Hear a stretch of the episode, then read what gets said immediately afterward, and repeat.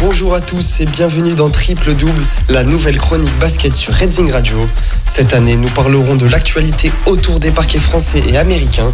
Évidemment, nous suivrons les aventures de la Roca Team de Monaco tout au long de l'année, en Euroleague et dans la Betclic Elite.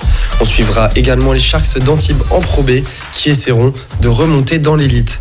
Et puis nous aurons un œil sur la NBA qui reprendra elle d'ici deux semaines.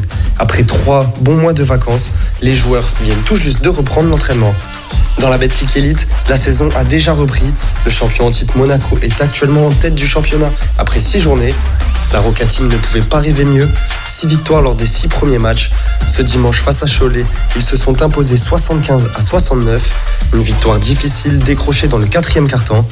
Seul petit bémol dans ce début de saison, la défaite en Euroleague vendredi dernier contre Valence, 70 à 65, malgré une grosse performance de l'Américain Mike James, qui termine le match avec 21 points, 7 passes et 7 rebonds.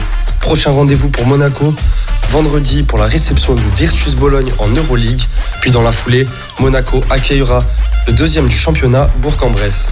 Du côté des Sharks d'Antibes, la saison n'a pas encore repris.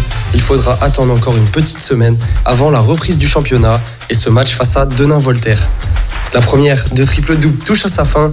Je vous donne donc rendez-vous la semaine prochaine sur Redzing Radio. Triple double avec Antoine.